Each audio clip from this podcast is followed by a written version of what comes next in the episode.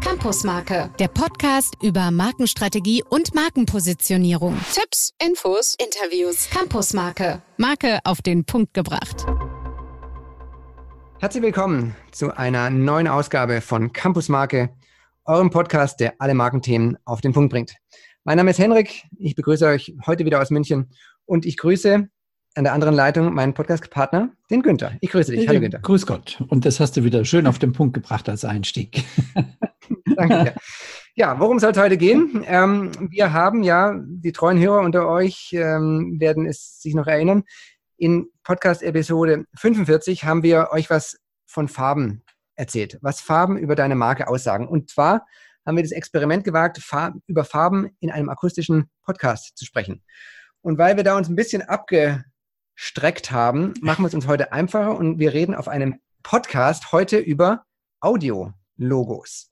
Akustische Visualisierung, Akustik, Sounds, Sound-DNAs, das ganze ähm, Thema drumherum, weil wir glauben, ähm, dass das ein bisschen stiefmütterlicher Bereich der Marke ist. Wenn ich ja, so also ich denke, darf. es äh, ist einem wirklich nicht so bewusst. Das ging uns auch immer so, obwohl man natürlich weiß, dass Akustik auch zur Marke gehört. Aber im Prinzip ist es genauso wichtig wie das, was wir bei CD und CI immer äh, diskutieren. Das fängt dann an. Genau, das fängt dann eben an ja. Mhm. äh, bei der Typografie und bei Farbwelten und Fotowelten, Designwelten und was auch immer. Und ähm, man hat dann gar nicht so direkt auf der Pfanne sozusagen, Mensch, Akustik ist etwas, was natürlich ganz stark Marken prägt, weil Akustik ist ja etwas, was hochemotional ist. Und damit wollen wir uns heute beschäftigen. Richtig. Und um da euch mal einen kleinen ähm, Einstieg zu geben, spielen wir euch mal einen kleinen Soundteppich ab, worum es heute hören kann, gehen soll. Und ich sage jetzt mal einfach Ton ab.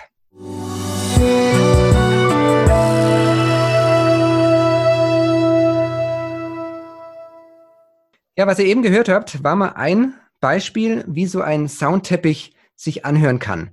Der kann verwendet werden als Jingle oder als Audiologo oder als Soundbranding oder als Hörmarke oder als äh, Untermalung von Werbemusik ähm, für Intros, für Outros von, von ähm, TV-Trailern und so weiter. Also das, was du eben, Günther, gesagt hast, die Analogie zur Corporate Design visuell, darum soll es heute gehen in der Akustik. Und wollen wir doch mal ein bisschen in die Geschichtsbücher äh, graben. Was hast du denn zum Thema der Jingle-Historie alles rausgefunden? Also müssen wir jetzt erstmal eines äh, Definition, eine Definition klären. Jingle, Henrik, that is English. Warte? English ist that. Und wenn das übersetzt heißt es was mit Bimmeln und Klimpern. Also klar, ne, die Jingle kennt man natürlich, das ist ja vollkommen klar. Also im Prinzip ist ein Jingle eine, eine kurze Tonfolge oder Melodie, die dann entweder vokal oder instrumental äh, aufgebaut wird. Und vor allen Dingen, sowas muss einen hohen Wiedererkennungswert haben. Ja, das ist, wenn man mal so versucht, Jingle in irgendeiner Form äh, zu beschreiben. Was ganz spannend ist, wenn man sich dann mal beschäftigt mit der Historie.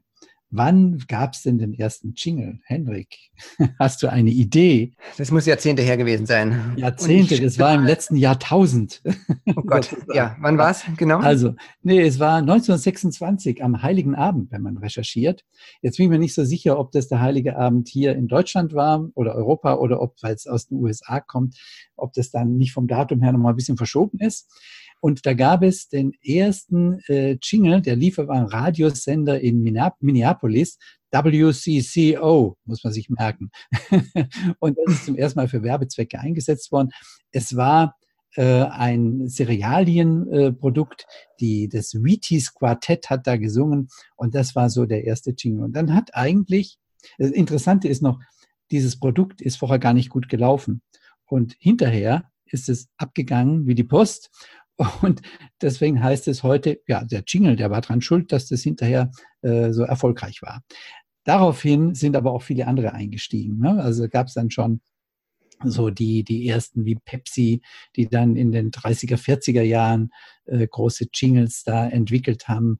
Und später ging es dann auch so weit, dass äh, diese Songs teilweise in den Charts aufgetaucht sind. Und also bis hin, dass James Dean einer seiner ersten Auftritte, die er da hatte als Filmschauspieler, sich auch mit einem Jingle verbunden hat, 1950. Also man sieht, was für eine Historie dahinter steckt. Ist irgendwie ganz äh, spannend. Das Entscheidende ist aber immer, was wir vorher schon gesagt haben, es geht um den Erinnerungs- und Wiedererkennungswert äh, bei denen, die das hören. Und das ist dann letztendlich auch die Kraft, die zur Markenbildung beiträgt. Herr Günther, jetzt war ja super spannend, was du da erzählt hast, aber es ist ja auch schon fast 100 Jahre her, ähm, die ersten Jingle-Entwicklungen.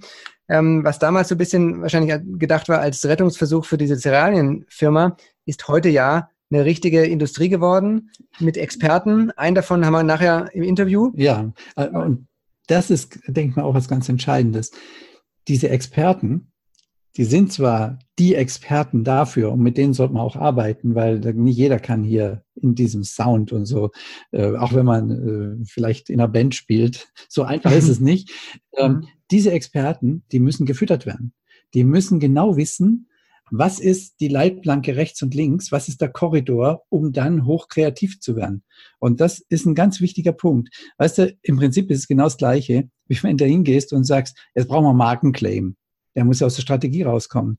Also muss ich Leitplanken setzen, damit ein Texter weiß, wohin soll denn der Claim gehen? Was sind die Ebenen?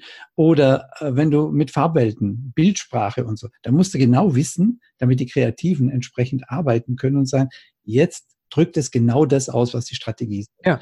Und, und, das Gleiche ist, so ist, genauso ist da aus. Es sind halt keine Designer oder Grafiker oder Typo-Experten, sondern es sind Musiker, Soundexperten, ähm, Virtuosen am Klang und mhm. genauso müssen die auch gefüttert werden. Ja. Ja, wir haben euch ja schon äh, angekündigt, dass wir wieder einen Experten hier auf unserem Campus von Campus Marke haben. Und wir begrüßen heute den Bernhard Turner von Sound DNA in Wien. Grüß dich, Bernhard. Ja, hallo. Es ist besonders schön, wieder mal mit Wien verbunden zu sein, Henrik. Ne?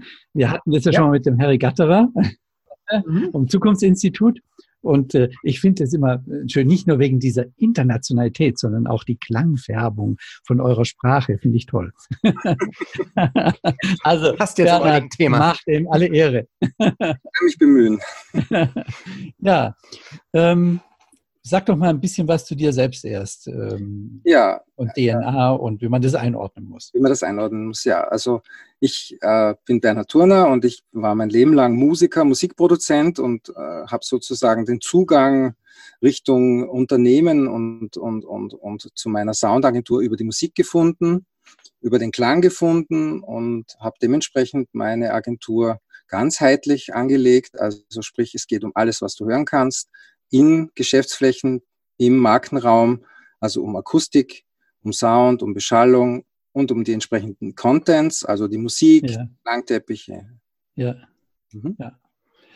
Ja, es ist ja ein spannendes Thema. Und was mich so bewegt ist, wie kommt man dazu, dieses Thema Sound und Klang und Klangwelten so auf den Punkt zu bringen mit DNA? Und äh, ja, was hat dich dazu gebracht? Mhm. Ja, das ist natürlich ein, ein, ein Prozess, den man durchläuft. Äh, am Beginn war einfach die Frage, äh, wo hören denn die Menschen noch Musik? Ja, also wenn man aus der Musikproduktion kommt und so die Popmusik ein bisschen wegbricht aus, aus, aus der Bedeutung ähm, und man mal sieht, dass gerade im, in Stores, in Restaurants so viel Musik läuft und man dann mhm. sich damit befasst, auch draufkommt, dass das oft nicht wahnsinnig gut gemacht ist, dass es oft schrecklich klingt, die Musik sehr äh, beliebig ist, sehr, sehr. Man ist ja eigentlich überall von Musik umgeben, ne? Von Eben. Klängen, ne? Überall. Genau. Und, und dann war einfach der Gedanke, wie kann man hochwertigen Klang, hochwertige Musik an, an all diese Menschen bringen, ja? Und so, da kommt man sehr schnell drauf, dass das über die Marke gehen muss, weil die Marke ja auch für den gesamten, äh, für die gesamte Präsentation äh, entscheidend ist. Also man hat hier ja ein Store-Design, ein Farben, ein Licht, ein Produkt und mhm. alles gemeinsam äh, ergibt dann sozusagen den Markenraum. Und der nächste Schritt ist dann natürlich ähm, sehr leicht gemacht. Man kommt, man kommt, man man, man, man wird mit dem Begriff Audio Branding oder Sound Branding äh, konfrontiert. Man, man liest sich ein. Es ist wahnsinnig spannend. Es, es hat mich hineingesogen. Ich, ich habe mich dann wie in einem zweiten Bildungsweg damit befasst, mit Psychoakustik, mit all diesen Dingen, mit all den Themen. Was Klang mit Menschen macht und anstellt und das immer in Relation zu Unternehmen und zu Kunden. Ja. Bernhard, jetzt würde mich mal interessieren, was macht denn aus deiner Sicht denn so eine, so eine Klangwelt von Marken genau aus? Mhm. Also die Klangwelt von Marken, äh, da muss man mit der Marke selbst starten und zwar mit der Persönlichkeit der Marke. Also sprich, ich sehe das ein bisschen wie die Künstler, die ich produziert habe früher. Eine Marke ist einfach auch ein, ein, ein, ein eine, eine ein Wesen sozusagen, ja. Mhm. Und, und wenn ich diese Persönlichkeit, dieses Feeling sozusagen ausdrücke, ja, als Kern, dann treffe ich, treffe ich äh, ins Schwarze und, und nur dann, ja. Von dem mhm. ausgehend, von dem ausgehend kann man alles weitere entwickeln. Mhm. mhm. Ist ja schön, weil ist ja auch immer unser Credo, Günther, dass wir sagen, es muss alles aus der Marke, aus der Positionierung abgeleitet sein. Und da kann es natürlich nur folgerichtig so sein, ja. dass das Down-DNA auch dort abgeleitet wird. Und deswegen äh, definieren wir ja auch in so einer Markenanspruchspyramide die Persönlichkeit der Marke, die Werte dieser Marke, ne, dieser Person. Und das sind natürlich also Hintergründe, auf der man dann so eine DNA aufsetzen kann. Mhm. Ähm, wie würdest du denn so die verschiedenen Ausprägungen von Klangwelten äh, sehen? Mhm. Ähm, ich glaube, ganz wichtig ist, wir sind hier beim Hörsinn und das ist wahrscheinlich der emotionalste Sinn, äh, mit der wahnsinnigen Chance, dass ich weder bewusste Aufmerksamkeit noch das gesprochene Wort brauche. Ja? Yeah. Mhm. Das bedeutet, ich sollte von, ich mache das jedenfalls so, äh, von einem wirklichen hochemotionalen Musikstück ausgehen. Sprich, mhm. die DNA einer Marke in tatsächliche qualitative, künstlerisch anspruchsvolle Musik umzusetzen, als allerersten Startpunkt. Mhm. Und aus diesem Musikstück, aus dieser, aus diesem Kern sozusagen, kann man dann alles weitere entwickeln. Mhm. Also du machst im Prinzip oder erstellst du einen DNA-Klangteppich mhm. und das ist diese Sound-DNA praktisch. Genau. Und wenn dann die Form der Umsetzung kommt, für was man das auch immer braucht, angefangen, es gibt ein Jingle oder es gibt ein äh, Telefon in der Warteschleife. Also, dann leitest du das daraus ab. Und damit ist eine Selbstähnlichkeit in der Akustik da. Habe ich das so richtig verstanden? So ist es ganz genau. Also es ist entscheidend, dass man, dass man eine, ähnlich wie bei einer grafischen äh, Umsetzung einer, einer, einer, ein, vom Logo ausgehend über die Farbwelt etc., sollte das auch bei der akustischen Klangwelt, äh, bei der akustischen Markenwelt sein. Ja? Also man muss einfach versuchen, überall diese wiedererkennbaren Elemente unterzubringen. Man muss sie mhm. unterschiedlich ausgestalten, sie werden unterschiedlich lang sein. Natürlich ist ein Jingle etwas länger als ein, als ein Audio- oder Soundlogo. Ähm, man muss sich genau anschauen, wo sind denn die entsprechenden Touchpoints, wo kann und wo soll denn Klang überhaupt äh, stattfinden in einem im Zusammenhang mit einer Marke. Das, das, kann, das kann ja von einer Handy-App bis, bis zu einem äh, Werbespot im Fernsehen fast alles sein. Ja, ja, klar, ja. Mhm. Und entscheidend ist eben dieser rote Faden, dieser, dieser klangliche und musikalische rote Faden. Mhm. Mir, mir gefällt die Analogie sehr gut, ähm, die du eben aufgemacht hast. Also bei Farben oder Logos, also beim Corporate Design, visueller Sinn, ähm, ist das irgendwie alles abgeleitet und auch klar und wahrscheinlich geläufig. Ähm, diese die Übersetzung in die Akustikwelt, dass die natürlich genau analog funktioniert, aus einem aus einem Stück geschnitten, alles weitere abgeleitet, ja. ist natürlich nur folgerichtet. Das finde ich einen ganz schönen Vergleich, der, der für mich jetzt auch nochmal einiges klarer gemacht hat. Ja, und hat. ich denke, das ist auch ein Thema, was einem gar nicht so bewusst ist. Ne? Also äh, ich, auch aus meiner Praxis und so, wenn du da rangegangen bist und hast irgendwie Jingles entwickelt oder Sound zu irgendwelchen Spots geschaffen oder wie auch immer, dann ist man eigentlich gar nicht über diesen über diesen Klangteppich rangegangen, diese DNA, sondern man ist mhm. rangegangen und gesagt, ich brauche für ein bestimmtes Werbemittel, bestimmten Auftritt, brauche ich ein Klangsymbol und hat es dann daraus entwickelt. Und ich finde, das ist ein entscheidender Punkt, wirklich so vorzugehen. Ich denke, das ist unter Umständen noch nicht mal wirtschaftlich sehr viel teurer, sondern ich glaube, es ist sogar im Endeffekt, äh, wenn man es über alles sieht, günstiger, wenn man von so einem Master, einem Blueprint praktisch herkommt. Ja, ich bin mir sogar sicher, weil du ja äh, nicht jetzt jede Agentur neu losschickst, die du für eine bestimmte Kampagne mhm. engagierst, sondern eigentlich musst du im, das als Teil des Branding-Prozesses sehen und das eigentlich als, als, als in einer Kernklangbibliothek mal äh, zur Verfügung haben und zur Verfügung mhm. stellen, aus der dann eben geschöpft mhm. wird. Das kann durchaus sein, dass man das mal anders arrangiert und dass das vielleicht, ein, ein, wie soll man sagen, ein mal, mal, mal kühl, mal warm klingt, mal, mal, mal rhythmisch, mal sehr mhm. elegisch. Das kann man mhm. alles machen. Was man da für, ein, für, eine, für eine Strategie fährt in einer Kampagne. Aber die Grundlage ist sozusagen die Wiedererkennung. Und wenn ich die ein, beibehalte, dann, dann, mhm. dann erreiche ich dasselbe, was würde ständig das Logo wechseln, ja. Äh, kannst du mal noch ein bisschen uns reinblicken lassen? Wie kommst du denn zu so einer Sound-DNA? Das ist ja ein kreativer Prozess. Das hat natürlich auch viel mit Emotionen, mit Empfinden zu tun, mit Bauch, aber auch mit Kopf. Das hat, genau, das hat, das hat damit zu tun, dass du einerseits äh, dich natürlich unterhältst mit den Verantwortlichen, dass du, dass du dir alles sehr genau durchliest und, und, und anschaust, was du zur Verfügung mhm. bekommst. Ja, also es ist immer viel. Manchmal bekommt man ganz wenige Sätze, ein paar Werte hingeknallt mhm. sozusagen. Die Leute nicht immer, wissen nicht immer, was sie tun sollen.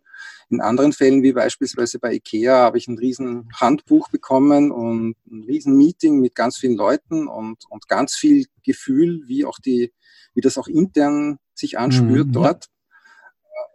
Das, das gibt schon das gibt dann schon mehr her und du kannst, je mehr du eigentlich über den Verstand aufnehmen kannst, desto leichter wird es dann auch, was Emotionales ja. draus zu machen. Und, und wenn es eine kleinere Firma ist, also dann, dann geht es sehr stark natürlich auch um die Unternehmerpersönlichkeit ja. unter Umständen. Ja, und, und, und dann ist der Kreativprozess natürlich, wo man, wo man einfach, ich werde nicht alles sagen, was wir machen, aber es gibt, es gibt einfach, es gibt einfach einiges an, einiges an Ressourcen, die man da nutzen kann, auch mhm. wissenschaftlicher mhm. Art, ja. Wollte ich gerade fragen, ähm, Bernhard, wie, wie, sieht es denn eigentlich aus mit, ihr, ihr gestaltet Sound-DNAs, Sound-Logos, Hintergrundklänge, ähm, du hast vorhin Restaurants erwähnt, äh, es gibt Ikea, was du erwähnt hast. Die kommen ja auch zu dir, die, die Kunden, ob groß, ob klein, weil die ja ein bestimmtes Interesse dahinter haben, irgendwas zu verbessern. In dem Fall Abverkäufe am, am Point of Sale was. Kannst du da so Ergebnisse teilen oder, oder in, in welche Ver Veränderungsprozesse sich da reingegeben werden kann, wenn man das ordentlich durchdekliniert mit dem Sound? Zu was führt es denn? Also, um es jetzt mal noch einmal am POS zu belassen, bei IKEA und bei Vapiano, also Vapiano ist ja doch auch sehr bekannt und äh, in beiden Fällen ist es mir gelungen, dass da plötzlich Leute vom Customer Service anrufen, die mich fragen, was sollen wir machen? Die, die Kunden rufen uns an und fragen uns, ob man die Musik irgendwie haben kann. ja, sehr gut. Das ist ja quasi dann die, ja. die, der Ritterschlag, dass es so wahrgenommen wird und noch so gemocht wurde, dass man sogar jetzt für brave Wartezecke wahrscheinlich zu Hause äh, am Sofa sich anhören möchte. Ne? Das ist ja dann wahrscheinlich der, der die, Ritterschlag die, die genau, wenn dann solche ähm, unter bestimmten Aufgaben entwickelnden äh, Sound-Logos plötzlich in der Hitparade sind. Ne? Und plötzlich äh, ja, die, die Huckle Jeans und solche ja, Geschichten, ne? dann sind die plötzlich in den, in den Hitparaden ganz oben. Das ist ja schon Coca-Cola mhm. gelungen immer mit dem Coca-Cola-Song. Also ist durchaus ja, ja. machbar sowas, ja. Ähm, ja, also ich, ich finde, ich bin sehr stolz natürlich, wenn, wenn man das erreicht. Ähm, wobei ich auch noch eines ganz wichtig finde, die Mitarbeiter sollte man nicht vergessen, die überall in diesen Orten arbeiten. Und ich glaube, wenn dir die auch noch sagen, dass es ihnen jetzt ja. besser gefällt, dann hast du gewonnen. Lässt sich das in Zahlen ausdrücken? Hast du da was? Es gibt, äh, es gibt Studien, also ich habe keine eigenen Studien, aber es gibt eine ganz tolle Studie von der Leicester Universität, die besagt immerhin, dass 44 Prozent äh, der Besucher im Handel oder in der Gastro wieder gehen, ohne zu konsumieren oder zu kaufen, wenn es ihnen zu laut ist, wenn es lärmig ist, wenn der Sound schlecht ist, die Musik schlecht ist, etc. Und wow. Fast die Hälfte, ne? Wahnsinn. Das sind ziemlich viele und, und umgekehrt äh, bleiben 35 Prozent länger und, und, und, und einige kaufen noch mehr, ja. Und, und großartig, also das sind wirklich beeindruckende Zahlen und, und das ist ja auch immer so ein bisschen was, was ihr da jetzt äh, als Hörer von mitnehmen könnt. Ähm, uns ging es halt so zu sagen, ja, Sound-DNAs hat man noch nicht so gehört wie Corporate Design und so weiter, aber unser Appell auch mit dieser Episode ist ja, kümmert euch mal darum. Macht euch mal Gedanken, wo, wo setzt ihr überall Akustik ein? Ist es abgestimmt aufeinander? Ist es willkürlich? Und ähm, wollt ihr da vielleicht echt was bei verändern in Form von Verkaufszahlen, POS? Und die Zahlen, Bernhard, die hast du eben eindrucksvoll ja. genannt. Wahnsinn. Sag mal, gibt es denn so irgendwelche Likes und Dislikes? Also welche Sound-Logos die du besonders magst oder wo du sagst, nee, das geht für mich gar nicht? Also im, im kleinsten ein Soundlogos, was mir gut gefällt, äh, so, so, so geläufig und vielleicht banal das auch lieb mag, ist das, das, das Telekom-Logo. Ja. Ah, eines der berühmtesten, ja, wahrscheinlich auch. Das ist wirklich, das ist wirklich trotz aller Prägnanz und Kürze sehr musikalisch. Mhm. Ja auch, in Österreich ist ja, heißt ja mittlerweile Magenta oder mhm. Magenta, mhm. äh, Handy. Handyfirma und die haben in der Businessline sozusagen ein, ein tolles Popmusikstück gemacht, wo diese Melodie immer wieder auch eingesetzt wird. Also was mir auch zeigt, ja, die, die funktioniert immer in, in, in, in der Musik, ja, und ist, ist, besteht sozusagen aus Musik. Und ich glaube einfach, das ist der Mehrwert, wenn das ein musikalisches Element ist und nicht nur mhm. ein klangliches. Und dann ist es ja in dieses, in dieses Breite eingebettet, das du vorhin erwähnt hast. Ne? Also nicht nur ein Soundlogo, sondern man macht einen Song draus mit denselben wiederholenden Elementen, die dann in Warteschleifen und so weiter wieder verwendet werden. Also wo man es dann wirklich breit und mit Strategie aus der Marke abgeleitet hat und dann auch konsequent durchzieht. Toll. Schönes Beispiel. Mhm. Weniger gut gefallen mir Soundlogos, die eben aus rein klanglichen Elementen montiert sind, weil das ist für mich zwar ein Stimmungsbild, aber kein wirkliches mhm. Logo, ja. Also ich mhm. in Richtung Autoindustrie. Also ich, BMW und Audi, das sind tolle Autos, aber die, die, die, die Soundlogos klingen für mich ein bisschen, ein bisschen technisch und sehr männerlastig und sehr, ja, das, das Audi ist doch dieser Herzschlag. Dung, dung, dung, dung. Ja, genau, genau. ja. Mhm. Der Puls geht hoch. Ähm, mir ist es zumindest im, im ja, Kopf geblieben, unbewusst. Weißt du, wir sind ja auch ähm, Männer. Du bist der Experte. Also, ja, aber es ist ja mal gut zu wissen, was so Likes und Dislikes sind. Ja, wenn jetzt jemand so richtig angefixt ist für dieses Thema und auch vielleicht zum ersten Mal richtig bewusst geworden ist, was für ein Potenzial da drin steht, wie kann man denn in Kontakt mit dir kommen? Ja, man kann einfach auf meine Webpage gehen, auf die Webpage äh, sound-dna.net und dort kann man äh, am Fuß der Seite kann man mich äh, per E-Mail oder per Handy erreichen. Und das äh, wäre, glaube ich, das Einfachste natürlich. Und beim Team gibt es auch ein seriöses Foto von dir zu sehen. Also sound-dna.net ähm, verlinken wir natürlich auch in unseren Shownotes auf unserem Blog campusmarke.de. Und da ist es dann wirklich super einfach, mit ihr in Kontakt zu treten, sei es mit E-Mail oder ich habe jetzt auch gesehen, LinkedIn und so weiter ist, ist, ist, ist vernetzbar, wenn man den echten Experten Bernhard mal zum Thema Sound interviewen möchte, vielleicht für die eigenen Themen und Geschäfte. Ja, dann ähm, sage ich ganz herzlichen Dank, Bernhard, für deine Zeit, die du dir genommen hast für unser Podcast-Interview. Ich danke euch. War sehr erhellend und vor allen Dingen mal ein Thema, was man sonst nicht so auf der Pfanne hat äh, und hat eine große Auswirkung. Also vielen Dank für deine Einsichten und Innensichten, die du uns gewährt hast, um ganz formal uns da zu verabschieden. ja, Bernhard, also dann Grüße nach Wien Danke. und äh, ja, bis demnächst. Ciao. Mach's gut.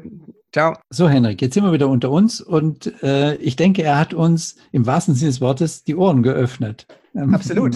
ne? Also man hat das immer nicht so, äh, so vordergründig im Bewusstsein, äh, aber mir ist wieder deutlich geworden, welche Rolle eben Soundakustik spielt und welche emotionale Kraft in der Markenbildung dahinter steht. Ja, und, und, und bei mir auch gefühlt, wie, wie zu kurz das kommt. Also ich bin ja auch ein visueller Mensch. Ich sehe Logos, Farben, äh, Designs sehr gut, aber eigentlich das Thema Akustik-Logos ähm, ist nicht so auf, meiner, auf meinem Schirm. Und obwohl ich Thema, äh, also Markenräume ja auch als, als Kernkompetenz habe mit Markenwelten und so weiter, da muss man sich einfach noch viel mehr reinbegeben und sagen, wie hört sich denn so, ein, so eine Mall an? Wie hört sich denn so ein Restaurant an? Ähm, ich habe es neulich erlebt, wir waren beim Italiener und da kam spanische Musik. Was mhm. natürlich. Äh, und dann hast du beim Italiener Paella bestellt. hab's versucht, es kam aber leider nur eine Pizza. ich will damit sagen, da hat es die, die Marke nicht gepasst, ja. Und unser Appell an euch ist einfach, kümmert euch mal darum, an den Punkten, die ihr verwenden könnt, da Sounds zu spielen, die die Konkurrenz sind. Weißt du, was da eine ganz tolle Übung sein kann? Auch für uns beide. Mhm. Mal bewusst in, also, äh, also Sound ist ja ganz viel im Unterbewusstsein. Man realisiert es gar nicht so. Bewusst mal in solche Markenwelten gehen und mal zu hören, was höre ich da? Ne? Also, und ist es stimmig mit dem, mit dem, ja, der, der Marke? Ja. Zahlt es ein? Ist es die spanische Musik beim, beim Pizzamann oder ist es die Mall, die was ausstrahlen will und da das entsprechende Soundteppich. Ja, auch ist. wenn man dann durch so eine Markenwelt geht, mal so Bauchgefühl, passt das jetzt alles? Ist das mhm. stimmig mhm. oder ist es zu laut oder ist es wie auch immer? Ja. Also ich glaube, das ist eine ganz äh, tolle Wahrnehmungsübung äh, und dann kriegt man auch ein Gefühl dafür, welche markenbildende Kraft es hat oder wie es eben dann nicht passen kann zu einer Marke und dann auch eher schadet. Ja, und, und für mich noch so zu zwei Endbemerkungen. Wichtig war mir auch in dem Interview, es muss aus der Positionierung abgeleitet sein, genauso wie das Logo und der ja. Claim, ja. muss halt auch der Soundteppich und das Soundlogo ähm, passen und nicht einfach willkürlich vom Himmel fallen. Das ist so ein Thema. Und das andere, da wäre auch noch so ein bisschen der Appell an euch, es muss ja jetzt nicht immer gleich das riesige ähm, Soundlogo von, von der Telekom sein oder Bacardi Feeling oder Like Ice in the Sunshine von Lanese oder Ich liebe es von McDonalds und so weiter. Ihr könnt ja mal für eure Marke schauen, habe ich denn da alles berücksichtigt, sei es auf dem Anrufbeantworter, ist es in der Warteschleife, ist es auf meiner App, ist es auf der Webseite, überall da, wo ich es einsetzen kann, ist es da richtig mhm. abgeleitet oder ist es einfach nur eine, eine Spotify-Playlist, die irgendwie willkürlich ist? Und jetzt, Henrik, du bist der lebende Beweis dafür, wie nachhaltig solche Akustik funktioniert. Like Ice in the Sunshine haben wir alle noch im Ohr, ne? mhm. ist aber schon länger nicht mehr, sondern jetzt ist so schmeckt der Sommer. da sieht man ja. mal, wie nachhaltig sowas ist. Ne? Ja, genau. Weil, Langnese. Hm? weil unterbewusst einfach abgespeichert, ohne dass ja. man da groß drüber nachdenkt. Ja. Also unser Appell wäre, kümmert euch darum, ähm, nehmt es mal ernst, ähm, genauso ernst wie Corporate Design und, und ähm, Logo und so weiter. Und damit können wir, glaube ich, schließen, Günther. Ja, und es gibt natürlich immer noch ein paar hilfreiche Hinweise, Henrik. Du hast es perfekt drauf. Ja, wie immer könnt ihr die ganze Episode nochmal nachlesen. Wir haben einen Blogbeitrag geschrieben, wie immer auf campusmarke.de. Das sind dann auch alle möglichen Shownotes wieder äh, vermerkt, wie ihr zum Beispiel in den Kontakt treten könnt mit dem Bernhard ähm, und die anderen Links. Also campusmarke.de. Und ansonsten sage ich Günther, bis zum nächsten Mal. Ja, Vielen Dank, dass ihr uns wieder ertragen habt und dass ihr uns in eure Ohren gelassen habt. Und ja, bis zum nächsten Mal. Macht's gut. Ciao. Macht's gut. Ciao. Campusmarke, der Podcast über Markenstrategie und Markenpositionierung. Tipps, Infos, Interviews. Campusmarke, Marke auf den Punkt gebracht.